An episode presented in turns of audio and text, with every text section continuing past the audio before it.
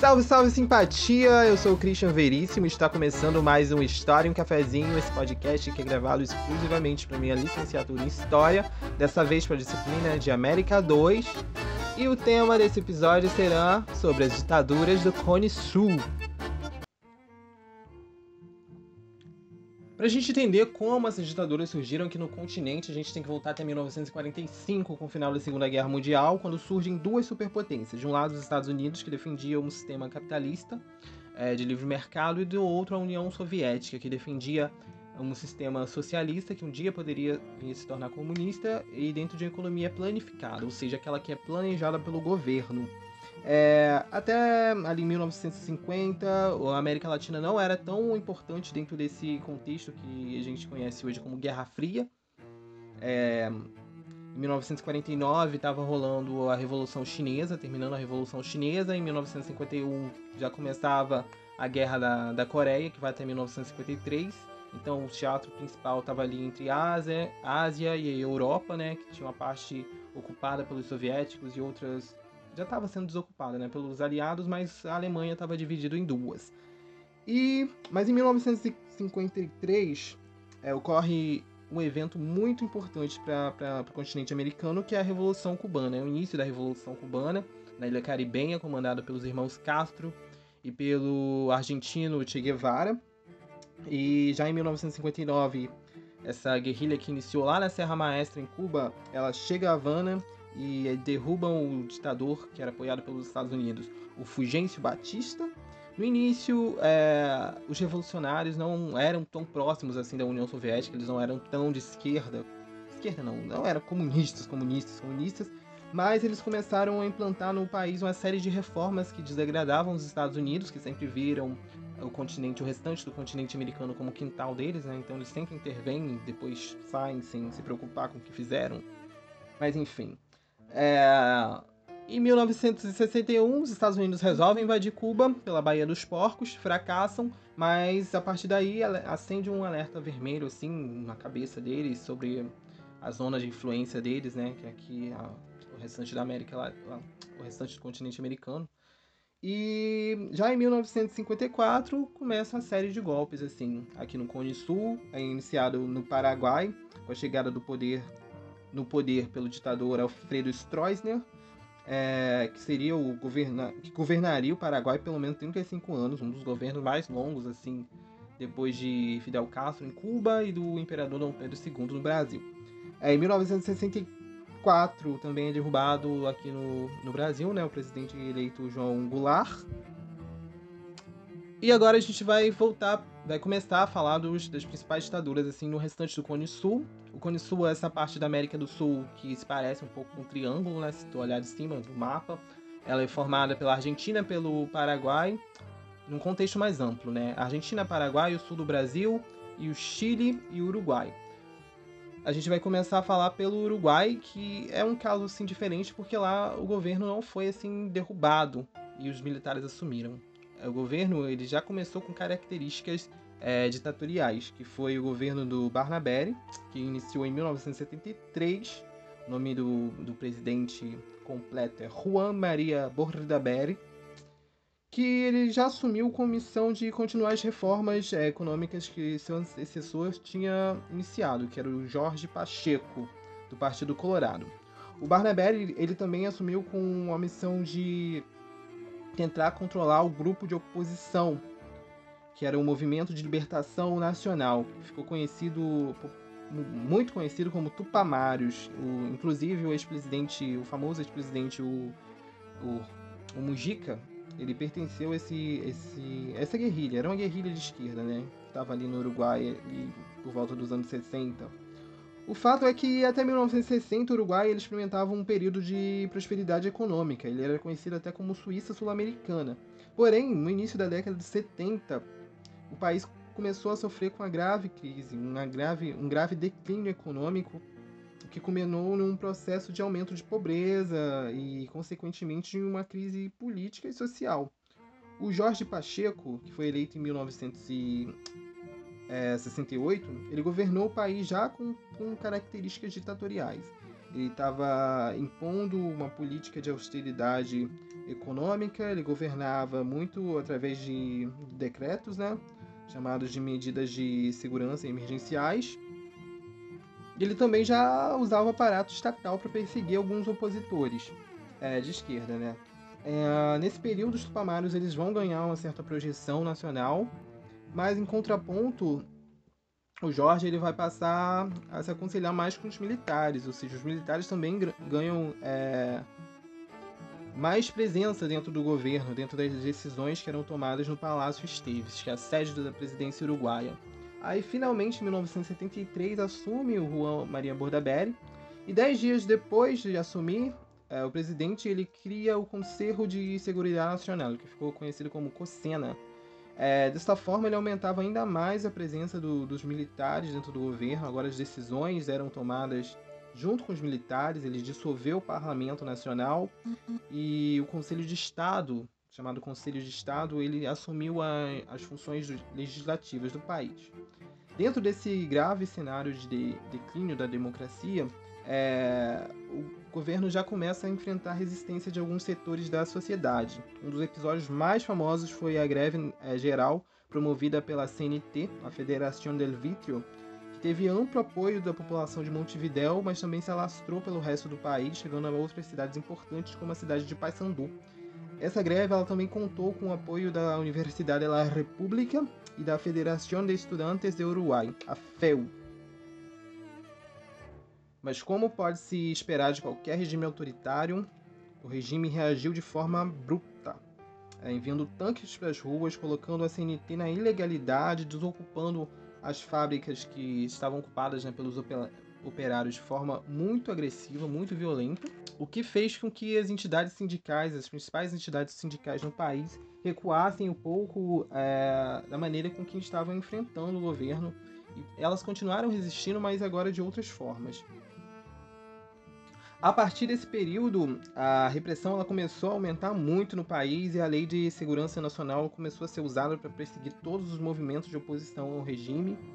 É, também nesse período, assim como outros países da América Latina, dando é, luz assim, mais luz ao Chile, é, o Uruguai passou a fazer uso da política neoliberal na sua economia, é, comandada pelo ministro Alejandro Villegas, que obtiveram até certos resultados no que se tende a diminuir a inflação no país, porém ela também aumentava a concentração de renda e a parcela mais pobre do, do país passou ficou mais pobre ainda, né, gente? E o Bordaberry ele acabou por se tornar um pouco de refém dos militares. Ele era usado assim mais para dar uma cara de um regime civil militar, assim, pode dizer. Ele foi substituído em 1976 e depois dele ainda houveram mais dois presidentes civis até que finalmente em 1981 chegava ao poder um general. Ele era o Gregório Alvarez.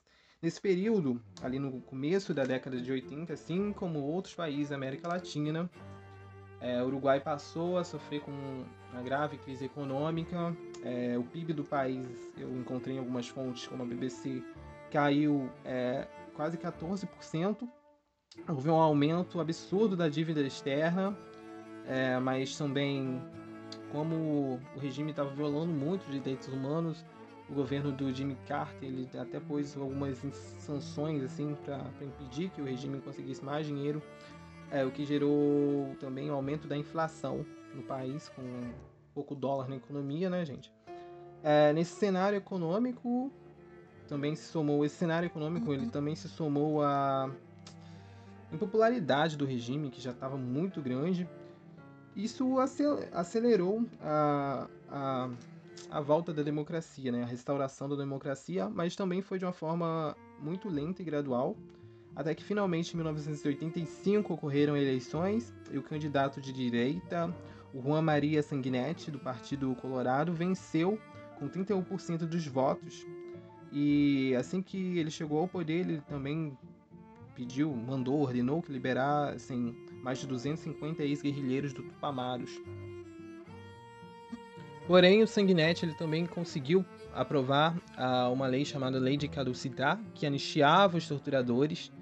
Essa lei ela ficou vigente até 2011, quando foi declarada uh, sem efeito, mas a Suprema Corte do Uruguai ela também declarou, já em 2013, que as violações aos direitos humanos que ocorreram na época da ditadura estavam também sujeitas à prescrição e, portanto, não poderiam mais ser julgadas. Em 24 de março de 1976, a Argentina passava por mais um golpe de Estado comandado pelos militares, dessa vez contra a presidente Maria Estela Martinez Perón. Os militares argentinos eles chamam esse período de processo de reorganização nacional, e ele vai de 1976 né, até 1983. Se comunica a la población que a partir de la fecha el país se encuentra bajo el control operacional de la Junta Militar. Se recomienda a todos los habitantes el estricto acatamiento a las disposiciones y directivas que emanen de autoridad militar, de seguridad o policial, así como extremar el cuidado en evitar acciones y actitudes individuales o de grupo que puedan exigir la intervención drástica del personal en operación. Firmado Jorge Rafael Videla, Teniente General, Comandante General de Ejército. Emilio Eduardo Acera, Almirante, Comandante General de la Armada. Orlando Ramón Agosti, Brigadier General, Comandante General de la Fuerza Aérea.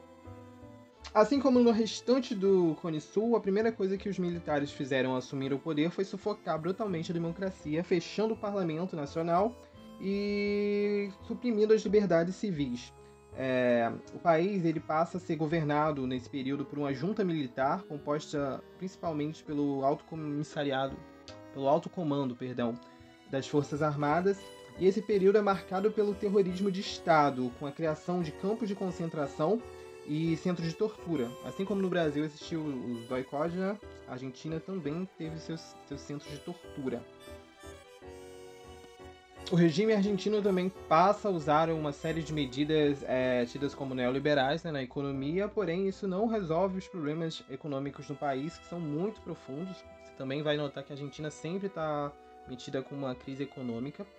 E nisso começou também a contar a insatisfação das pessoas.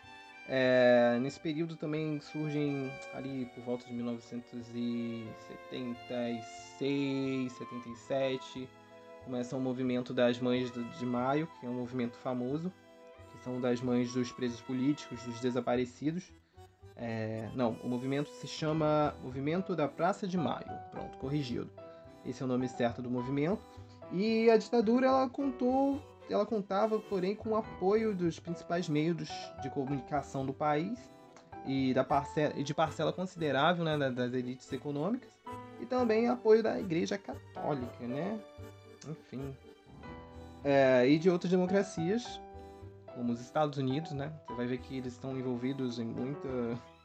em todos os golpes de status do Cone Sul, praticamente. É, porém, para tentar acalmar os ânimos internos e levantar um pouco da, da popularidade do regime, em 2 de abril de 1982, o então presidente argentino, o Leopoldo Galtieri, tem a brilhante ideia de invadir umas ilhas esquecidas no meio do Atlântico Sul, as Ilhas Malvinas ou Ilhas Falklands, se você for britânico se você for brasileiro. Enfim, prefiro não falar sobre isso, mas enfim. mas então ele resolve invadir essas ilhas, porque achava que a Argentina. Na verdade, eu já li assim que tinha duas opções, né? Invadir as, as Ilhas Falklands, ou Ilhas Malvinas, ou invadir a, uma parte do Chile que estava da Patagônia que estava em disputa com o Chile. Essa parte acabou sendo essa esse plano acabou sendo des descartado um pouco com a intervenção do Papa é, João Paulo, que ajudou a mediar o conflito, então restou invadir as Falklands, o Malvinas. É, então, os, os, argentinos eles invadem as Malvinas achando que não vão, que o Reino Unido não vai retalhar, né? Que eles não contavam que do outro lado do Atlântico, assim, quase 2 mil quilômetros da América do Sul, outro governo não estava muito bem estava um pouco em crise também de popularidade, liderada por uma, uma pessoa desconhecida, né? A Margaret Thatcher, a Dama de Ferro, apelidada pelos soviéticos, que inclusive se vocês quiserem ver ela, assista a última temporada de The Crown, que tá, tá bem legal. Mas é melhor a interpretação da Meryl Streep no filme da Dama de Ferro, é bem melhor. E inclusive vocês conseguem ver também um pouco dessa guerra, né? Entre Reino Unido, entre Inglaterra e Argentina.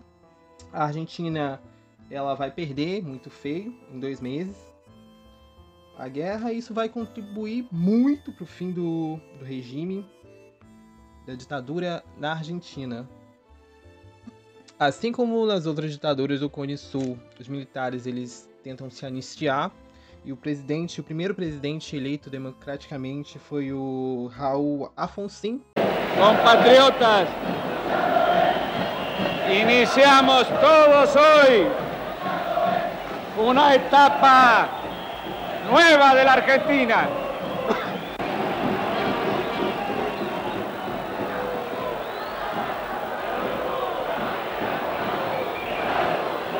Sabemos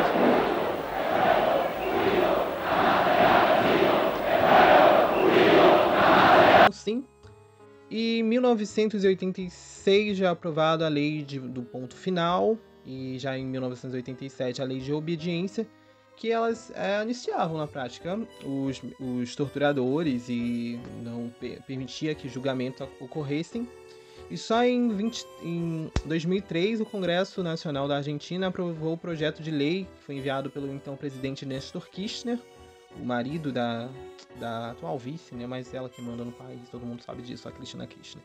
É, enfim, eles é, conseguiram aprovar uma nova lei que, abriram, que abriu o caminho para que os julgamentos dos torturadores voltassem a ocorrer no país.